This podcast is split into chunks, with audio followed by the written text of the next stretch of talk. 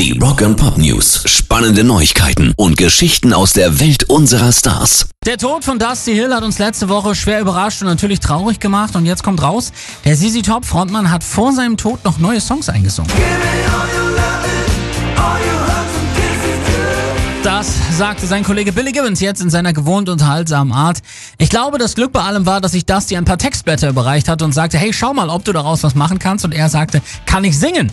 Und ich antwortete, Dusty, du kannst den Kalender vertonen, wenn du willst. Die Leute würden es lieben. Und er sagt daraufhin, das ist keine schlechte Idee. Wenn wir jemals wieder an die Arbeit gehen, können wir den Kalender in die Show einbauen. Ich kenne den ganzen Text.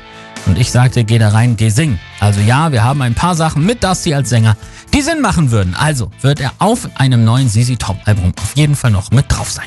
Rock and Pop News. Nächster Meilenstein in der großen Metallica-Karriere. Nothing Else Matters ist der erste Clip der Band, der über eine Milliarde Views auf YouTube sammelt.